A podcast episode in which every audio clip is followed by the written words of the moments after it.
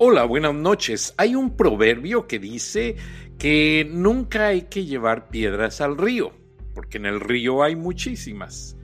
Y con lo que me refiero a esto es que algunas paisanas mías, mexicanas, eh, cuando les pregunto por qué se casan con un norteamericano, qué tiene de especial el norteamericano, principalmente con gente muy cercana, eh, me dicen, no, yo no llevo piedras al río o sea, esto quiere decir que ellas no se prefieren no casarse con un mexicano, con uno de su misma nacionalidad.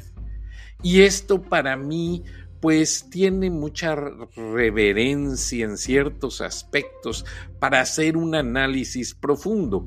En una columna en el periódico manejé el tema del malinchismo nosotros los mexicanos le llamamos el término malinchista a las personas que prefieren comprar productos importados o a quienes prefieren casarse con alguien de otra nacionalidad.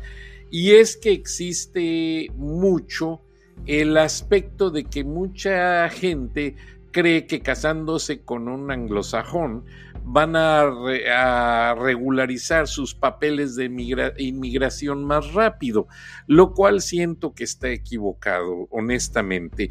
No utilicemos, si no hay amor, no utilicemos a la persona para arreglar un documento de migración.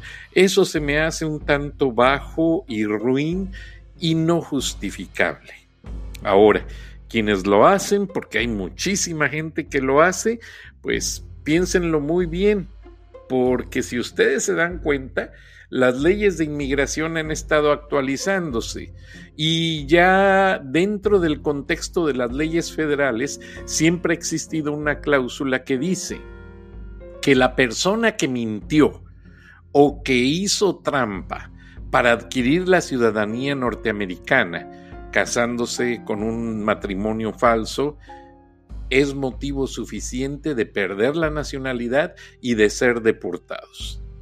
Pero bueno, regresando al contexto del término, yo no, yo no traigo piedras al río. Esto quiere decir muchísimo en el aspecto, y no vamos a tocar eh, fibras ni sensibilidades amorosas ni religiosas. Lo que sucede es que se ven muchas parejas que honestamente eh, pues fueron hechas de una manera forzada. Y les decía de que en mi columna manejo el hecho de que hay ciertas mujeres malinchistas porque hacen, haciendo referencia a la Malinche, quien fue una intérprete para Hernán Cortés. Ella fue una mujer que aprendió rápidamente el español y entendía los lenguajes náhuatl, zapoteca, mixteco, varios de los lenguajes de las tribus que habitaban en la Mesoamérica. Al llegar Hernán Cortés a territorio mexicano, eh, él no llegó inmediatamente a la gran Tenochtitlan, que era la gran capital, donde ahora sigue siendo la gran ciudad de México. No, él primero trató de conciliar con las tribus aledañas que había desde Veracruz hasta Puebla. Y ustedes se recordarán que los aztecas cobraban tributo a esas tribus. De hecho, había corredores que traían el marisco fresco desde Veracruz hasta la gran Tenochtitlan para que el emperador comiera pescado fresco todos los días. Entonces estas tribus, un tanto ya agobiadas de lo que era la, en cierta manera, pues la extorsión azteca, los mexicas les cobraban a las tribus porque la tribu azteca era meramente guerrera. Por eso vivían en medio del gran lago, porque tenían la seguridad de que allí no los atacaban tan fácilmente tendrían que ahogarse algunos cuantos antes de llegar hasta el emperador. Entonces, el conquistador Hernán Cortés muy polémico recientemente porque la revista Proceso publicó en la portada el monumento de Hernán Cortés en su pueblo natal y está parado con una espada poniendo una pierna sobre la cabeza de un indio.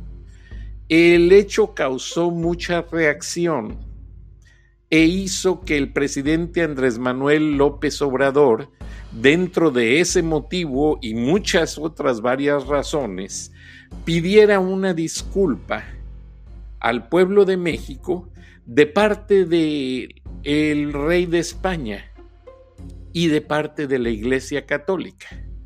El rey de España omitió la disculpa y criticó al presidente y el Vaticano ni siquiera contestó. Honestamente, a mí se me hizo un tanto ofensivo. Muchos criticaron al presidente Andrés Manuel López Obrador. Honestamente, él tenía razón principalmente porque al celebrarse uno de los aniversarios de tan cruel, crueles eventos, todavía los españoles hacen gala de lo que hacía Hernán Cortés. Ahora, ¿quién era Hernán Cortés? Hernán Cortés había estado en Puerto Rico mucho tiempo como gobernador. Cuando se le pide venir a México, venía con una infección de los pies que no la aguantaba y él quiso venir precisamente a ver si encontraba en las nuevas tierras una solución a esa infección y sí la encontró con las tribus, con la herbolaria de las grandes tribus mexicanas, por así decirlo, antes de que fueran ellos México. Entonces, ¿qué es lo que sucede? La Malinche se enamora de Hernán Cortés, pero Hernán Cortés no se enamora de ella. De hecho, Hernán Cortés era un tanto más viejo y la Malinche no se llamaba Malinche, se la llamaba Malini y su familia la conocía como Malini. Entonces el término se fue deformando a hacerlo despectivo de manera de que se escucha como Malinche. Entonces la Malinche pues realmente era compartida, por así decirlo, con otros generales españoles que venían acompañando al conquistador. Entonces, la Iglesia Católica pues sí debió de haber dado una disculpa, porque ante los ojos de los mismos sacerdotes enviados por los reyes católicos, había allí un adulterio desmedido con la pobre joven. Estos señores españoles hacían lo que querían con la joven. Y nunca, nunca se habló de ello. En los libros de la historia, el principal, Crónicas de la Conquista de la Nueva España, de Bernal Díaz del Castillo, pues que también fue escrito 30 años después de haber andado con Hernán Cortés por todas partes. Este hombre destaca, pues sí, que hubo una relación que no fue muy leal, no fue muy amorosa, fue un tanto lujuriosa. No lo maneja con ese término, pero sí lo da a entender que fue de esa manera. Entonces, pues obviamente nuestras mujeres, hablando del aspecto ancestral de las pues un, tanto antes de cuando fue la conquista, pues las mujeres se sentían muy impresionadas de los hombres barbados, de ojos azules, güeros y pelirrojos. ¿Por qué? Porque nuestros indígenas, pues bien morenos, chaparritos, de pelo negro, abundante, muy grueso, y obviamente pues ellas querían probar otra sensación. Entonces el hombre con pelo en pecho y barbado, pues a ellas se les hacía muy atractivo. De hecho, Gachupines o Gachupín, que fue el primer apelativo que recibieron los, los españoles, significa hombre barbado. Y esa barbita que se dejan abajo del labio inferior, algunos hombres le llaman la piocha. Y ambos apelativos tenían o siguen teniendo significado para denotar cierto tipo de españoles. Las mujeres indígenas no podían ver a los ojos a los hombres barbados, a los españoles. Entonces se fueron manejando muchas cosas a manera de comunicación entre las indígenas, debido a que había, pues, de ciertos hombres un rechazo a ser conquistados y mucho tuvieron que ver esos amoríos infieles de las mujeres hacia los españoles. Y déjenme y le digo que de acuerdo a la historia, mucho tuvieron que ver los sacerdotes por estos amoríos infieles. ¿Por qué razón? Los reyes católicos estaban urgidos de conquistar las nuevas tierras. No hallaban qué hacer para imponernos el idioma castellano. Entonces fue cuando mandaron traer sacerdotes para imponer la religión católica. ¿Y qué sucede? Las mujeres eran ofrecidas en sacrificio humano a los dioses. Tlaloc, al dios del sol, al dios de la lluvia, al dios de la guerra, al dios del aire. Para todo había un dios en nuestras tribus. Entonces, al sacrificar a las mujeres más guapas, Hernán Cortés reprochó y no estuvo de acuerdo en que existieran o siguieran ejecutándose los rechazos perdón, los este, siguieran ejecutándose los sacrificios humanos. Entonces él hizo más visibles los rechazos de parte de las mujeres hacia este acto tan cruel de que le sacaban el corazón y dejaban que la pobre mujer se desangrara en la parte de arriba de una pirámide y en la pirámide había unas canales donde la sangre corría hacia cierto sentido donde depositaban en vasijas especiales esa sangre que ofrendaban a estos dioses. Entonces, lo que sucede es que Hernán Cortés y ciertos sacerdotes a las mujeres más guapas, para que no las sacrificaran, les pretendían enamoríos y los sacerdotes aceptaban en que estuvieran de acuerdo. ¿Por qué razón? Porque mientras que el indio padre, el indio hermano, el indio pretendiente de esa mujer estaba muy de acuerdo en que la mujer guapa indígena fuese sacrificada con ese cuchillo de obsidiana, un cuchillo negro muy filoso como con los que hacían las puntas de las flechas, entonces esto sucedía muy a menudo y la gente estaba completamente en contra, completamente molesta, porque ellos ya estaban siendo catequizados por la Iglesia Católica.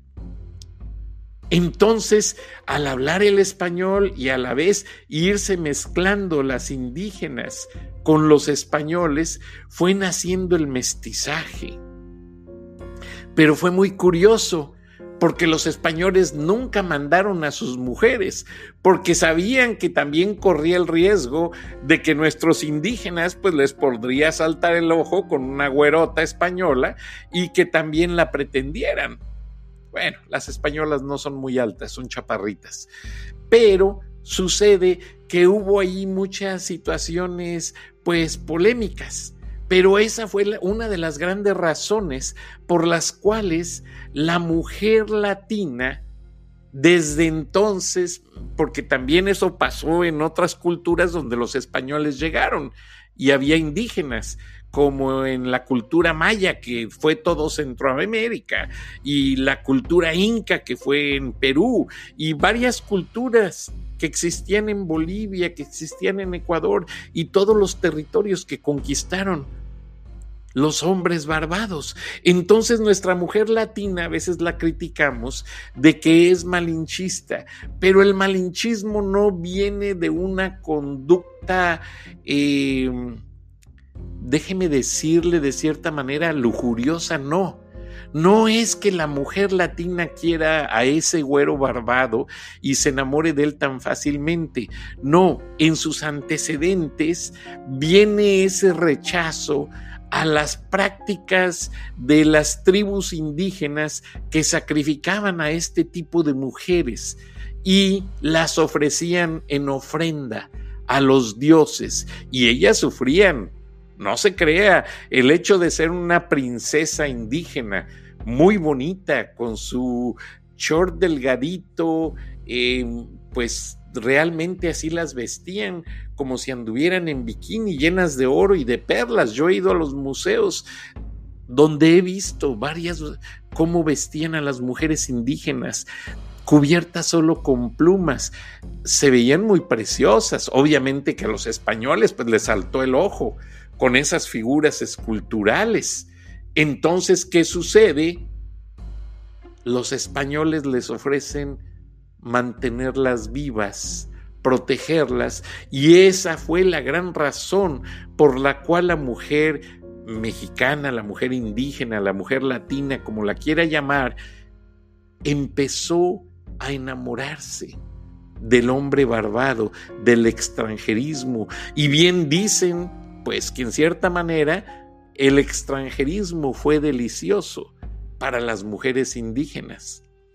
Porque por eso se aceleró tanto el mestizaje. El mestizo es la cruza de una indígena con un español o una indígena con un gachupín. Y nosotros, la gran mayoría de los mexicanos, somos mestizos. Por esa razón. Entonces, lo que sucede es que cuando nuestra gente empieza a voltear, pues, oh Dios mío, ¿dónde está la cultura mexica? ¿Dónde está la cultura eh, maya? ¿Dónde están los totonacas, los tarascos, los aztecas? Ya se estaban desapareciendo. Eso les funcionó más que las guerras. Eso les funcionó más que matara tanto indígena, porque las mujeres caían rendidas a los brazos de los conquistadores. Obviamente, estos nada más las em, embarazaban y las dejaban ahí, se olvidaban. Ya fue en generaciones posteriores, cuando llegaron a posesionarse del territorio, que los españoles pues ya realmente ya sabían la fórmula. Llégate a México, te agarras una india y no solo tienes mujer, tienes eh, la parcela, tienes dónde vivir y tienes todo y te va a tratar a cuerpo de rey.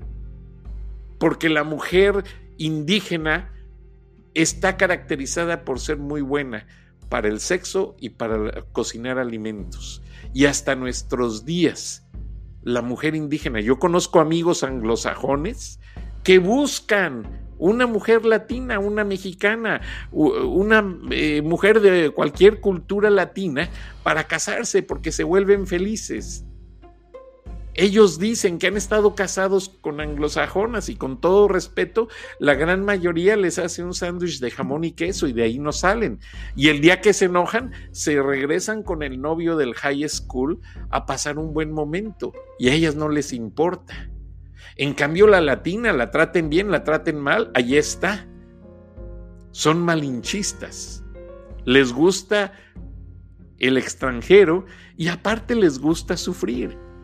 La mujer latina es muy fascinada sufriendo. Ellas creen que el sufrimiento es parte del amor y se aguantan todo. He conocido casos de mujeres mexicanas casadas con gringos que también las golpean las ponen a trabajar para que paguen las deudas y todavía después de trabajar tienen que llegar a la casa a limpiar y cocinar y a lavar la ropa. Entonces, ¿qué diferencia hay? Se habla mucho del machismo mexicano, se critica mucho al macho mexicano, pero pues también existen esas actitudes en otras culturas. Realmente no es nada nuevo, no es nada del otro mundo. Pero entonces, cuando existe el amor, el encuentro entre gente de la misma raza, de los mismos antecedentes, de la misma cultura, es una gran satisfacción. Realmente el malinchismo viene a ser una reacción de la mujer indígena a resistirse, a ser sacrificada por aquellos emperadores, por aquellos eh, jefes y patriarcas indios, porque los patriarcas, el patriarcado no viene de la cultura española, el patriarcado viene de la cultura indígena. El patriarca indígena imponía toda clase de cosas en la familia todo el manejo, todo el arrastre de aquella cultura era de parte del patriarca.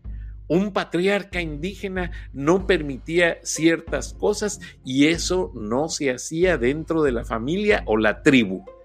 Y si la tribu decidía hacer una cosa, tenía que ser aprobada por el patriarca indígena. Así se manejaban y se siguen manejando porque todavía quedan residuos de algunas tribus que se han resistido a desaparecer en algunas partes de México, lo cual es muy aceptable.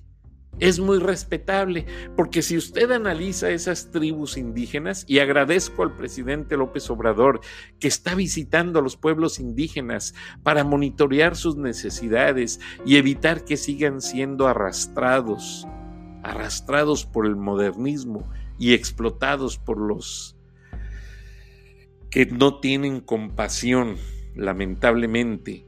Entonces vamos a analizar todo este término. El malinchismo, pues sí, seguirá existiendo. Habrá quienes prefieran al extranjero. Y el extranjerismo siempre va a existir en México porque es un país 100% cosmopolita.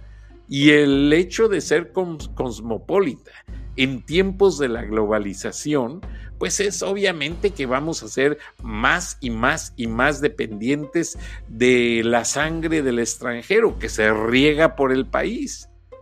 En México, y no me molesta decirlo, tenemos gran cantidad de segmentos o comunidades judías, comunidades árabes, comunidades españolas, comunidades alemanas, hasta existe el colegio alemán, el colegio americano, el colegio judío, y no me molesta el centro palestino libanés en Monterrey, muy famosos, muy prominentes, qué bueno que existen porque eso nos da una diversidad.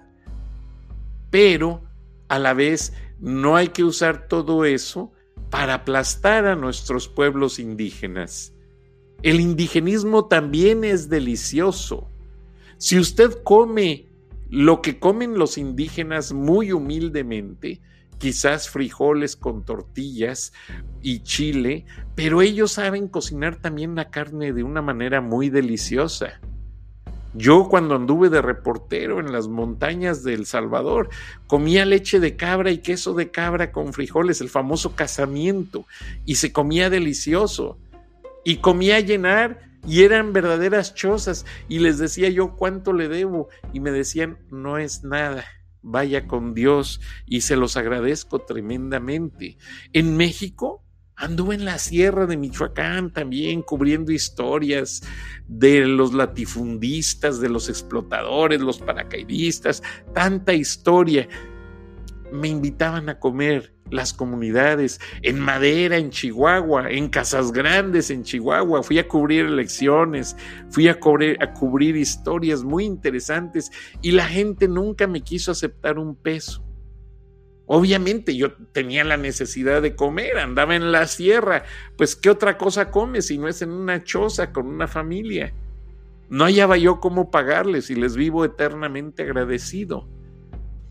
Pero les digo, se sentía más honestidad, se sentía más humildad, más gratitud comiendo con esas familias indígenas en las zonas rurales rurales, perdón, de Centroamérica, de México, de, muchas partes, que comiendo en un fancy restaurant, en un restaurante de lujo, con gente adinerada y que las puede mucho, no. La verdad que yo estoy muy contento de ver que el presidente convive con las bases del pueblo y que les está regresando, buscando la manera de regresarles su lugar porque ellos tienen un lugar en la sociedad mexicana. Los indígenas en México son la base de todo. Yo tengo sangre indígena. A mí me decían muchos, tu abuela, la india, pues sí, mi abuela fue india y ella lo reconocía y me enseñó muchísimas cosas. Preciosa mujer indígena con su pelo largo, negro, negro. Nunca le salieron canas a mi abuelita refugito. Nunca. Y lo digo con mucho orgullo porque vivió muchísimos años. Y diario mi papá y yo la veíamos y nos agarrábamos de la mano los tres. Mi abuelita refugito diario me regalaba un chocolate Tinlarín y, y siempre traía en en su mano su Biblia y su rosario entrelazado entre los dedos. Y de ahí se pasaba al santuario a rezar su rosario. Y yo le agradezco mucho que ella me enseñó a orar y a rezar. Le estoy muy agradecido y era una verdadera india. Entonces, eso no tiene nada de denigrante. Yo por eso tengo mi tez morena por mi abuela y el pelo que tengo en el pecho y en las piernas, pues es también por el lado gachupín. ¿Qué le hago? Como muchos mexicanos, somos mestizos, no, no, no tuvimos opción. No es que hubiéramos querido decidir, no, yo soy así o soy así, ni modo, ya así nacimos y así Dios nos trajo. Pero yo respeto las dos culturas, cada una nos dio algo importante y yo se los digo honestamente, yo me siento más indio que eh, descendiente de Gachupín. Defiendo el idioma español, pero también me siento en mi base y cuando me pongo a platicar con gente del campo, me encuentro más, empatizamos más y esa gente es más abierta, más honesta con ellos mismos y con los demás. Entonces aprovecho esta charla para decirles este mensaje. Aunque la prima se haya ido detrás de un gachupino a buscar un gringo, ustedes preserven la base. Nuestros pueblos indígenas tienen mucho que ofrecer y tienen mucho que dar a la gente. Entonces no les demos la espalda. Ok, que a la mujer le gusta un güerote, pues bueno, ni modo, para eso existe la libertad, para eso somos, pueblo libre. Pues déjenla que vaya y se busque su güerote, al rato se va a dar cuenta que nada más las agarran de sirvientas, porque eso es la verdad. La gran mayoría, sus güerotes nada más se las traen de sirvientas y también les dan sus cachetadas. A mí no me vengan y no me cuenten. ¿eh? Pero quienes estamos casados con una mexicana de nuestras mismas costumbres, de nuestra empatía, de nuestras razones combinadas, es más bonito, es más fecundo, porque lo vemos en nuestro hijo, que crece con principios muy sólidos. Entonces es una base de entendimiento mutuo. No estoy diciendo que los matrimonios con extranjero no funcionen, no, sino que se fijen muy bien con qué tipo de extranjeros se casan principalmente para esas eh, paisanas que dicen, no, yo no llevo piedras al río. Y es refiriéndose a que si se casan con un mexicano viviendo acá en los Estados Unidos, muy respetable el punto, cásense con quien quieran, pero simplemente fíjense muy bien que lo que están haciendo a futuro es la base de una familia. Y luego Precisamente por eso no pueden educar a los hijos, porque el esposo no quiere hablar español, usted le habla en inglés por hacerle segunda a la esposa y los chamacos crecen todos atarantados que no entienden y no hay posibilidad de educarlos. Entonces hay que tener mucho cuidado con todo eso. Parecería risible lo que le estoy diciendo, pero vea a su alrededor cuántas personas no han podido educar a sus hijos y andan consumiendo drogas y andan en las pandillas, perdidos, o andan de prostitutas, o andan de narcotraficantes, etcétera. Historias muy tristes. Entonces, si usted va a ser una familia en los Estados Unidos, no piense que es malo llevar piedras al río Fíjese en los principios culturales, fíjese en la familia.